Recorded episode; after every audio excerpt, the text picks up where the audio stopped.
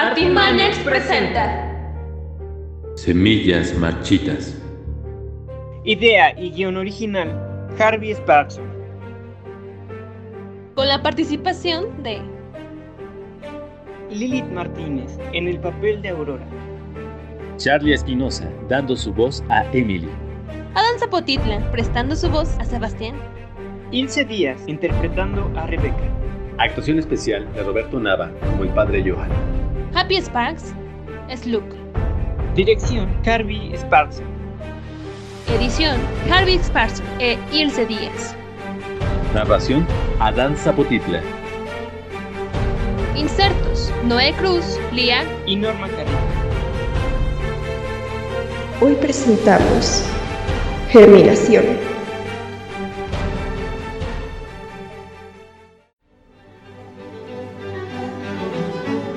La mañana hace acto de presencia, anunciada por los rayos del sol que al golpear las olas provocan que éstas brillen.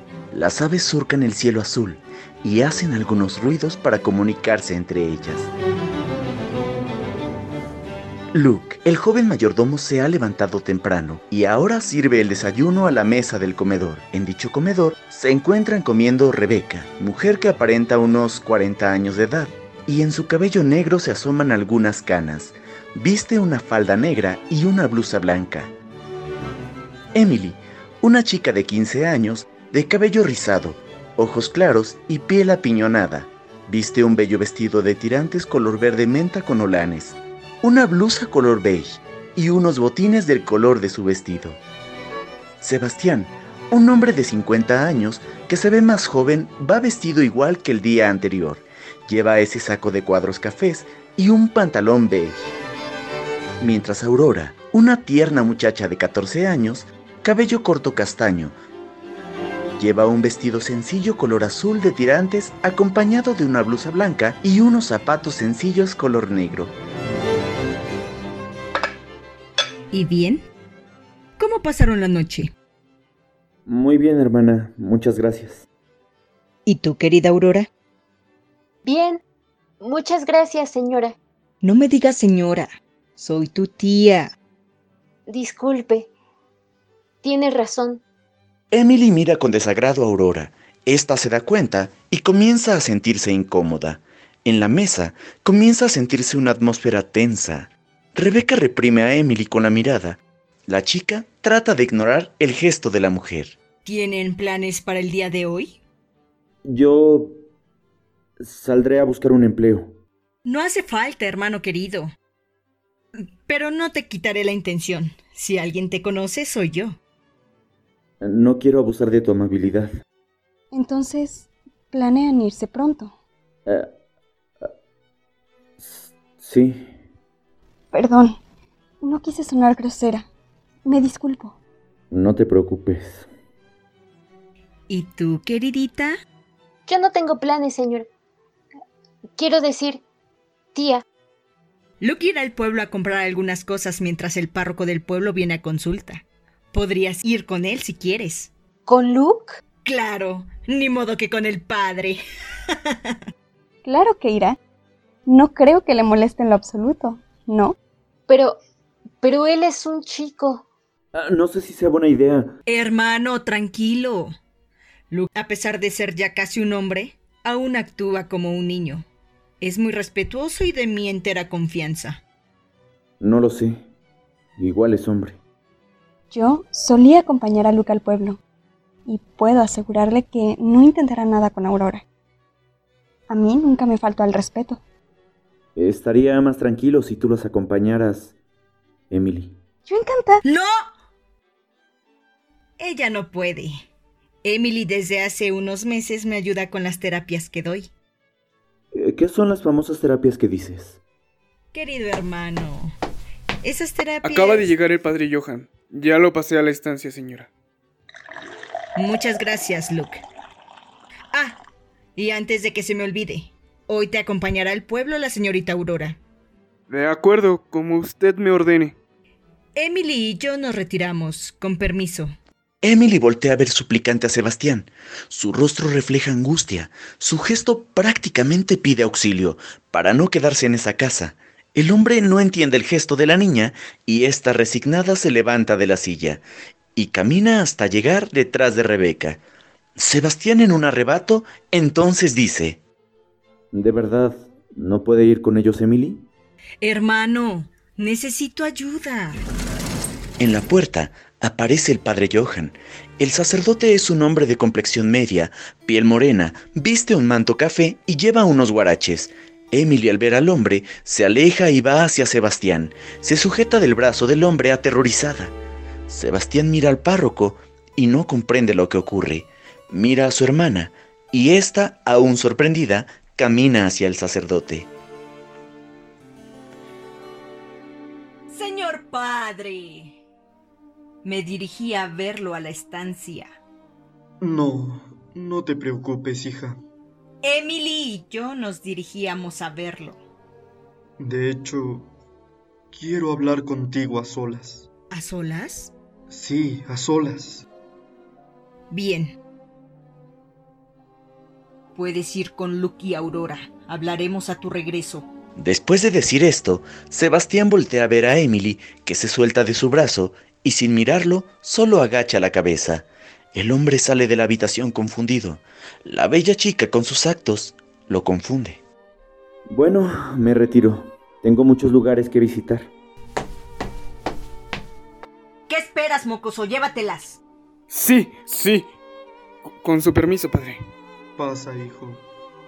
Luke sale casi corriendo ante la mirada molesta de Rebeca, que inmediatamente voltea a ver a Emily amenazante. La chica, por su parte, tiene un semblante pálido. Pareciera que algo la aterra, pero no pierde su altivez. Con su permiso. Sí, hija. Pasa, pasa. Aurora respetuosamente toma la mano del párroco, la besa en señal de respeto y sale. Emily observa de forma retadora al padre, quien al darse cuenta agacha la mirada y es que no puede ni sostenerla. Rebeca y el padre quedan solos.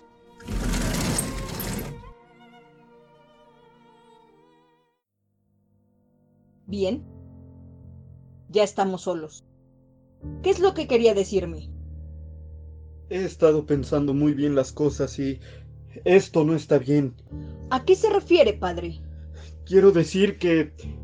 que dejaré de venir. ¿Por qué?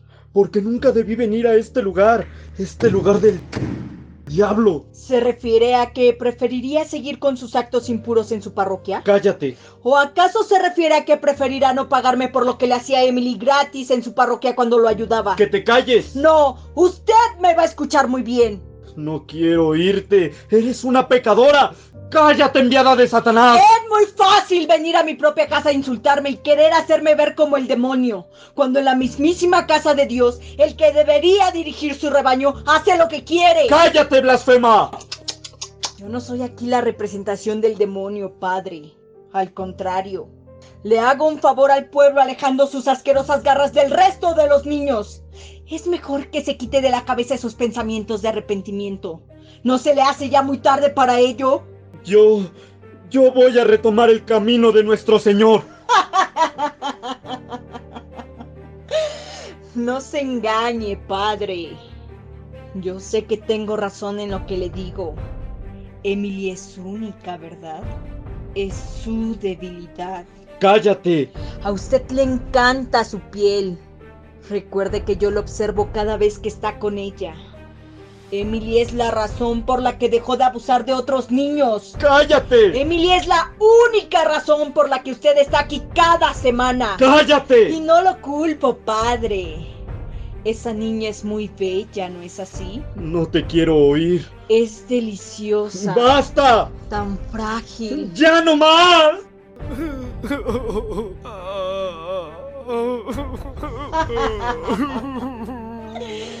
¿Lo ve? No puede resistirse a mi pequeña. Silencio. Le diré a todo el mundo lo que obligas a hacer a esa pobre pequeña. ¿También les dirá todo lo que usted le ha hecho? Claro. Les va a contar cómo lo encontré en el confesionario con mi niñita en el piso, inconsciente. su ropita destrozada con la cabeza sangrando y usted encima bufando como toro en brama. Cualquier madre hubiera actuado como una perra furiosa matando al que abusó de su hija. Pero tú, tú hija del demonio, tú solo te reíste y te acercaste para decirme, para decirme... El hombre no puede articular palabra debido al miedo y la rabia que le causa seguir admitiendo lo que ha hecho. Rebeca solo disfruta de ver al patético hombre llorar, gemir y arrepentirse. Para decirle que podía continuar, pero que para la próxima debía venir a mi casa y pagar por ello. Y yo, claro, debía estar presente mientras esto ocurría para no perder ni un detalle. Estás enferma. Si así lo quiere ver. Dios te castigará. Tus actos serán castigados. Vaya a darle su sermón a alguien a quien sí le interese. Si quiere dejar de venir y quebrar el trato, está bien. Adelante. Yo puedo con eso. Pero... ¿Qué cree, padre? Va a tener que seguir pagando como si viniera. ¿Qué? Digo, si no quiere que el pueblo se entere en qué gasta el diezmo que le dan. No te voy a pagar nada. Tú tienes la misma o más culpa que yo. Tienes que pagar lo mismo o más que yo. ¿Quiere hacer la prueba? A mí me pueden meter a la cárcel y quitarme a la niña, pero a usted podrían hasta lincharlo. No olvide que usted no solo abusó de mi pequeña Emily, sino también de la difunta hermanita de Luke, que misteriosamente murió de un golpe en la cabeza cuando accidentalmente le cayó uno de los jarrones de su iglesia. No me voy a quedar callado. No me provoque, padre. El sacerdote mira a Rebeca fijamente, completamente decidido a llegar hasta las últimas consecuencias. Rebeca lo observa. Confiada, toma uno de los cubiertos de la mesa y comienza a jugar con él entre sus manos. El infierno es lo que te espera, mala mujer. Pues... Ya nos estaremos viendo por allá, padre.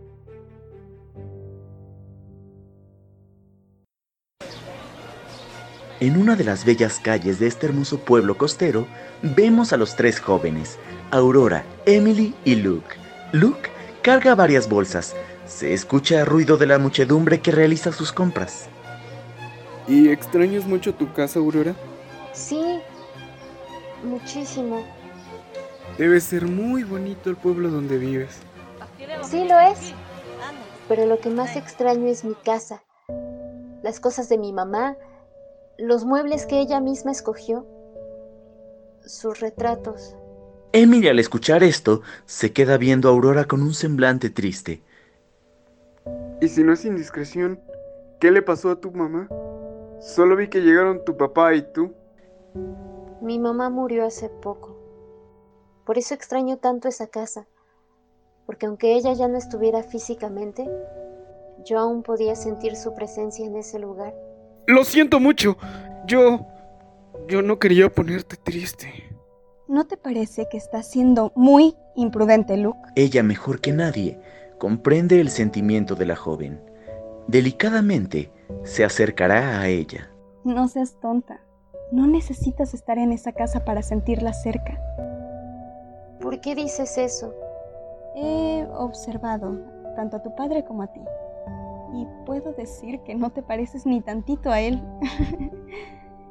Estoy muy segura de que eres el vivo retrato de tu madre. Y con solo verte al espejo debería bastar para que la sientas contigo.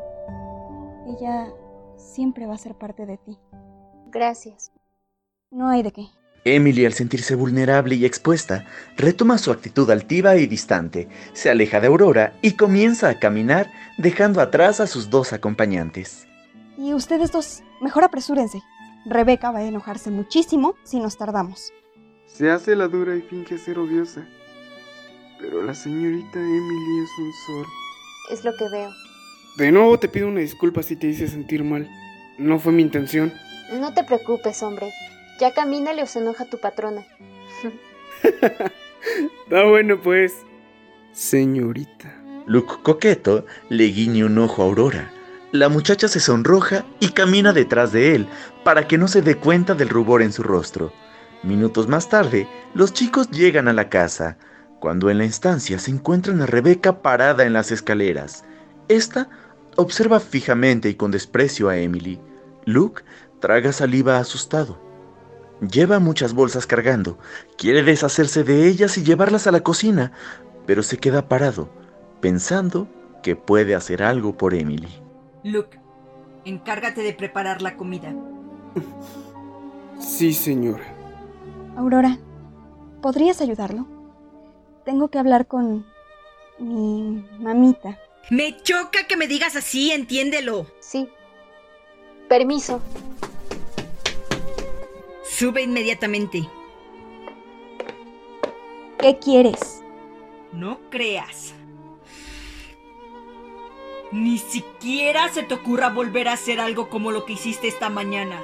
No sé de qué me hablas. ¡No te hagas la desentendida! Rebeca furiosa toma a la chica del brazo con fuerza. Emily emite un quejido de dolor. Rebeca la está lastimando. Hablo del numerito que armaste con mi hermano de hacerte la víctima. La mártir. Yo no hice nada. No, claro que no. Seguramente fui yo la ridícula que se abrazó del brazo de Sebastián como pidiendo auxilio. Pobrecita de mí. ¡Suéltame! Si mi hermano o su hija se llegan a enterar, te juro... Te juro que te mato. ¿Crees que me importa? No me provoques, niña. Dime de qué me sirve estar viva. Rebeca le propina una bofetada a Emily. Esta cae al piso. Rebeca toma del cuello a Emily y la levanta del piso. Tu vida no tiene sentido, ¿verdad? Rebeca presiona su cuello con mayor fuerza. Anda, mátame. Que tu hermano y tu sobrinita sepan quién eres en realidad. ¡Escuincla idiota! Emily se mantiene estoica. No hace nada hasta que comienza a sentir que no puede respirar y toma la mano de Rebeca con desesperación.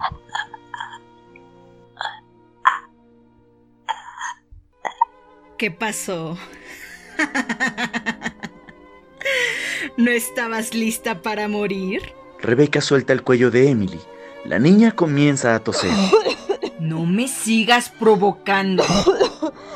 Que si bien sabes que me vuelves loco. Rebeca toma del cabello a la chica. Yo no me tentaría el corazón para acabar con tu vida. ¿Ah, sí? Después de todo, chicas como tú existen millones. ¿No decías que era única? Tú no aprendes, niña estúpida. Pero te repito, más te vale que no le digas ni una palabra a Aurora. Y mucho menos a Sebastián. Rebeca suelta bruscamente a Emily y se va con dirección a su alcoba. La puerta de entrada se abre. Es Sebastián, quien va entrando y observa a Emily en las escaleras. La niña comienza a llorar y baja las escaleras corriendo. Abraza al hombre y este se queda paralizado. Este fue un capítulo de Semillas Marchitas. Producción Artimaniacs. Con la participación de Lilith Martínez, Charlie Espinosa, Ilse Díaz. Adán Zapotitla, Happy Sparks, Roberto Nava. edición Harvey Sparson e Ilse Díaz. Narración Adán Zapotitla. Insertos: Noé Cruz, Lía y Norma Carrillo. Síguenos en Facebook como Artimaniacs.